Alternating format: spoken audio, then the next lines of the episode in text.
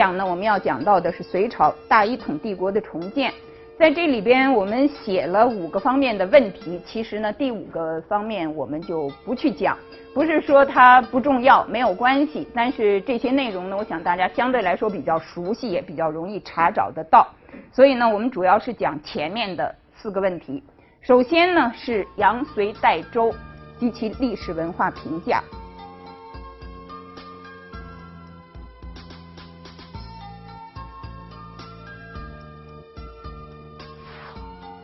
这个杨隋这样的一个说法，为什么叫杨隋呢？是因为隋朝的皇帝是姓杨的，对吧？这个就好像我们说会说李唐，我们会说赵宋，是吧？都是一样的道理。那么杨隋代周的这样的一个过程呢，其实呃我们可以看到它的背景呢是公元五百八十年的时候，北周当时的宣帝，宣帝也就是这个天元帝于文云呢去世了。北周的历史上一共是五位皇帝，五位皇帝都非常的短命。当然，这个短命的原因不一样，有的是病死的，有是被害死的，对吧？那么，这个于文云去世的时候，其实他只有二十二岁，但是在他去世以前的一年，他已经把他的这个皇位给了他的儿子。他这个儿子呢，那个时候只有七岁，当时这个二十一岁的于文云就已经。自称为太上皇了，要自己做太上皇了。一年以后他就去世了。那么他这个小儿子呢，其实完全没有控制这个朝政的能力。因此，当时的这个朝廷的政治落在谁的手里呢？就落在这个小儿子的所谓的嫡母。嫡母呢，其实不是他真正的母亲，但是呢，是这个天元帝的五位皇后里的首席皇后吧。现在不是那祖玛也碰到这个问题，第一夫人到底是谁，对吧？有很多夫人是并列的。那这个杨丽华呢，在那个时候就变成了所谓的称制的太后，但这个太后呢也只有二十几岁，所以她其实也没有什么能力能够控制这个政局。那这样呢，就是她的父亲，她的父亲就是我们看到的这个杨坚。杨坚呢，他是原来的西魏的时候。这个大将军之一隋国公杨忠的儿子，那么这个时候呢，政权其实就落在了他的手里。很快，他就在这个掌握北周军政大权的基础之上，迫使这个小皇帝退位。这个小皇帝呢，就是这个周敬帝，然后他就称帝做了皇帝。虽然在这个之之中这个过程里边。有一些北周的地方上的这个将领啊，或者是一些地方上的势力起兵反对，但是很快呢，也都被平息下来了。这样，这个新的政权，因为杨坚呢，他是隋国公，他的继承了他的父亲杨忠的这样的一个爵位，他是隋国公，所以这个王朝呢，就叫做隋朝。但是这两个隋之间是有一个区别的，区别在什么地方呢？就是少了一个走之儿，因为当时的人呢觉得这个王朝好像变动不趋，这个就是走得太快，所以呢，为了让这个王朝呢比较的稳定，而不至于那么快就走了，因此呢，这个我们看到这个隋朝的隋呢其实是没有走之的。但是这个问题其实在历史上也有人讨论过，就是原来在这个杨忠和杨坚做隋国公的期间。有一些石刻史料上，我们也看到，也是没有走之的。到了隋朝建立了之后，有的时候也仍然是带着走之的，因为当时的人的这个观念呢，没有那么明显的区分吧。这样呢，杨坚就成了隋代的这个开国的皇帝。赵翼的《念二史札记》，赵翼我们知道他是这个清代的一个重要的学者了，在《念二史札记》里边呢，他就说到。古来得天下之意呢，没有像隋文帝这样的，啊？这么如此的容易。那么后来的人，包括这个唐代的人，对于隋文帝呢，也有一种评价，呃，就是所谓的性致察而心不明。性致察呢，是说他这个人其实还是明察善断的，但是呢，有一些事情，其实呢，他的这个呃评价体系里边呢，当然也还是有他的问题。这个明清之际的大思想家王夫之，在他的《读通鉴论》里边呢，也说到了这个隋文帝时期的问题。那么我们首先要注意的呢，就是说，这个隋文隋文帝建立的这个隋王朝，其实呢，它只维持了短短的三十来年的时间。但是在这一段时间里边，我们其实可以看到，虽然这个隋代后来很快的亡了，但是它所制定的这些法制有很多呢，影响到了后来的唐宋。所以呢，这个就是这个王夫之所说的“隋亡而法不亡”，隋亡而法不亡。他的这个体制其实呢，还是对后代有很深刻的影响。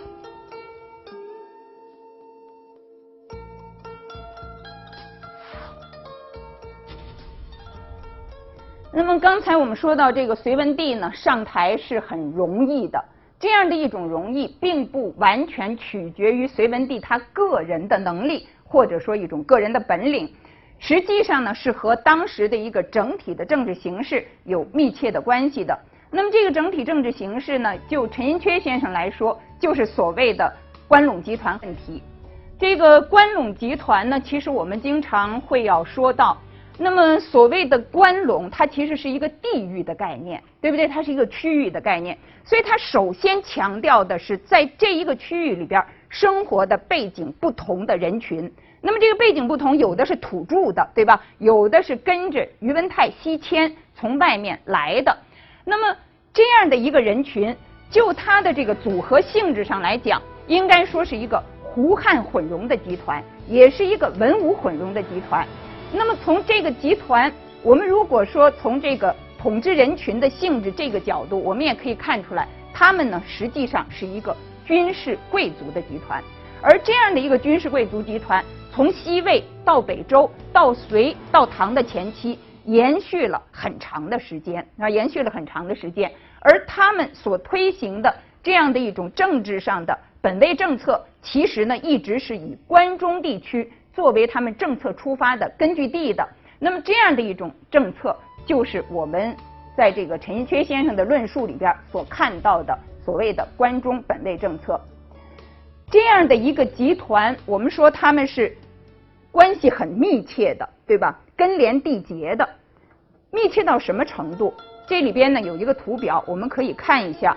上面的这些人，于文泰，我们知道这个是西魏的创始人之一了。那么，呃，他在这个西魏北周的历史上有很重要的作用。杨忠呢？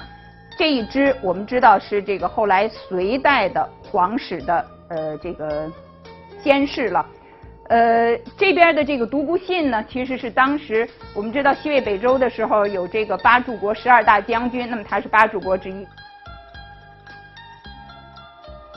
李虎呢也是八柱国之一。这个深蓝颜色的是北周的皇室，这个紫色的是隋朝的皇室。这个橘黄的呢，是唐代的皇室。那么在这些皇室之外呢，也有一支就是独孤信，对吧？他是游离于这三个三朝的皇室之外的。但是独孤信这个人是非常重要的。一方面呢，他是当时的八柱国之一；另外呢，当时史籍上说他这个人是一个美容指仪容端正，而且呢善骑射，又善于这个征战沙场，是吧？所以呢，这一个人在当时影响还是很大的。他的影响之大，不仅仅是取决于他本人的能力，另外呢，还是有另一个原因，就是他有生了一些很重要的女儿。那么，这个首先呢，他的长女这个独孤氏嫁给了北周的第二个皇帝，就是北周的明帝宇文毓。他的第四个女儿嫁给了李炳，这个呢就是李渊的母亲独孤氏。他的第七个女儿嫁给了杨坚。这个就是在隋代历史上非常有名的、很跋扈的那个独孤后杨广，他和李渊其实是关系非常密切的姨表兄弟，他们两个人的亲生母亲是亲姐妹，他们两个人的母亲是亲姐妹，所以呢，这样的一种情况，其实呢，让我们看到，就是在剑桥《中国隋唐史》里边，有学者认为，帝国的继承和创建。在当时不过是一次宫廷政变，是西北的一个贵族家族接替了另一个家族，就是是在这些密切的家族之间的这个皇权的地扇，是在这个皇权的地扇。那么中古时期呢，我们知道在政治史上、社会史上，一向认为什么问题是我们要关注的核心呢？就是所谓的婚与宦。婚其实就是这种婚姻关系、社会关系，对吧？宦呢，其实就是一种这个官场上的这样的一种这个官场生涯和官场上的网络关系。那么这两者，其实它提醒我们注意，在古代历史上，社会史和政治史是分不开的。我们现在会说这个学者是研究社会史的，那个学者是研究政治史的。其实呢，在古代的历史现实里边，这些方面都是很密切的交叉在一起的。杨坚做皇帝呢，建立了隋朝。实际上，我们对于历史上的一个朝代的观察，要从什么角度去把握呢？我们知道钱穆先生有一本书叫《历代政治得失》，对吧？呃，那个书呢，篇幅其实很小。但是钱穆先生呢，他就提到，观察一个时期的政治，观察一个时期的得失，是要从人事和制度两个方面去入手，或者说两个方面去着眼。所以呢，我们可以看到，隋王朝的建立，它所受到的人事方面的支持，主要是来自于关陇集团这样的一个大族，这样的一个集团里边的一些汉族的势力。而隋朝颁布后，呃，这个隋朝建立之后，颁布了一些重要的政令。这些政令呢，其实就反映着当时的制度，是吧？当时奠定的一些制度。那么最主要的政令，其实呢是两方面的内容，就是我们现在看到的一个呢，就是有一些人在进入了关陇地区之后，就是西魏以后，是从汉姓改到了这个胡姓。那么，比方说像杨坚的这一支，他们本来是姓杨嘛，但是改成胡姓的时候呢，就改姓普六如，啊？改姓普六如。那么其他的一些汉姓的也有改成胡姓的，到这个时候呢，都悉复其旧，就是都改回了汉姓，甚至于有一些胡姓在这个时候呢，也取了汉姓，啊，也取了汉姓。另外呢，就是在他称帝的时候，宣布废除原来西魏的时候宣布要效仿的那样的一种。六官的制度，而恢复过去魏晋实行的那样的一种官制。所以呢，从这个制度的取向，我们可以很清晰的看到当时的倾向，当时的趋势是往哪方面走，要往哪边走。所以这里边呢，其实就涉及到一个当时的制度改革的问题。我们可以说，杨隋代周，它确实是关陇集团里边。这个政权从一个家族、一个皇族的手里递善到了另一个皇族的手里，但是呢，它的意义绝不限于如此简单。关陇贵族军事集团，我们可以看到，表面上来看还是那些人，没有大的变化，没有大的这个变动。但是实际上呢，这一个集团内部的组合里边，哪一部分势力起主导的作用，这个已经发生了变化，这个已经发生了变化。所以呢，我们不能表面的看，哦，还是那些人，那么他们还是关陇集团，所以这个性质就完全没有改变。其实呢，是有所变化的，那是有所变化的。那么这样的一些汉人贵族，他们往往是有双重血统的，但是呢，他们标举的是一种中原汉文化代表这样的一种旗帜。那么在这个之后呢，一系列的改革其实呢就是顺理成章的。在这个时期里边，我们可以看到隋朝成立以后的这样的一些制度改革，其实呢，给后面的大统一格局奠定了一个基础。隋朝的皇帝说起来是有五位，其实呢，只有两个掌过政的，就是隋文帝和他的这个儿子隋炀帝。对于隋炀帝呢，有很多的批评，所谓这个谥法上呢，也会说号内元礼曰炀。对吧？这个对他呢，完全是这种负面的评价。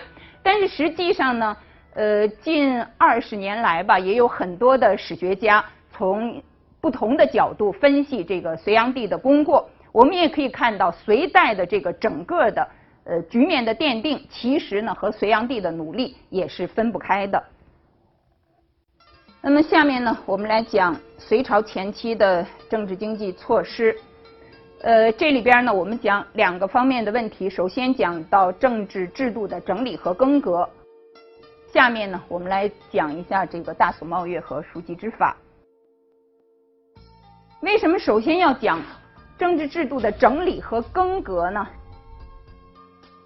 这和我们对于隋代前期的整体估价是有关系的。也就是说呢，我们觉得从隋代到初唐，不是一个制度巨变，或者是大规模的全盘创新的时期，不是说另起蓝图重新来，而是在原来的基础之上。所谓原来的基础，就是西魏、北周奠定的那样的一个制度基础，在那个基础之上出现的一个改革和整合的时期。那么这个时期呢，从研究南北朝的角度来说。会说它是南北朝的历史出口。如果我们从隋唐史的角度往前面看，我们也可以说它是隋唐这样一个新时代的历史入口。这个政治制度呢，首先我们说到中央的制度。中央的制度呢，在这个图上，大家其实可以看到，这里边呢，呃，有这个所谓的三省吧，由中书省改名而来的内史省，为什么会改名呢？这是因为要避杨忠的讳，避杨忠的讳。其实本来呢，中书省、门下省、尚书省，南北朝时期就已经有了。所以呢，我们可以说南北朝时期已经有了三省。但是我们不说南北朝时期已经有了三省制，这区别在哪儿呢？我们如果说到三省制，不仅是要出现了这三个机构，而且这三个机构它本身。有什么样的职能啊？有什么样的建制？另外，更重要的是，三省之间是不是能够融合成为一个协调运转的系统，一个协调运转的程序的组合？这个是决定它是不是能成为一种整体上的体制的最关键的因素。所以呢，南北朝时期虽然有了三省，但是真正三省制的奠定是在隋代开始。那么这个制度的完善呢，是要到唐代，所以呢，我们三省制的问题呢，我们到唐代的时候再来详细的讲。呃，可是在这儿呢，我们要交代一下，其实，在隋代，他们自己会说他们是有五省，是有五省，除了这三省之外，有殿中省，有秘书省。到了唐代呢，唐代你去看《唐六典》，他会说它是六省，是六省。但是不管怎么样，最中心的、最核心的省是。中书省、门下省和尚书省。那么在尚书省下面呢，有六部，组合起来，我们把它称之为三省六部。底下呢，我们要说一下的是地方上的制度。隋唐时期啊，很多制度是有高度的延续性的。我们去看这个唐代的著述，很多地方呢会说唐承隋制，对吧？那么有一些呢，比方说像中央制度，我们将来在唐代的时候详细讲，现在隋代我们就不详细讲。那么地方的制度呢，我们现在在隋代讲了，唐代的时候可能就会讲的比较简单。政治制度的整理和更革，我们要说一下的是地方上的制度。我们再来说这个选官的原则，大所冒月和书籍之法。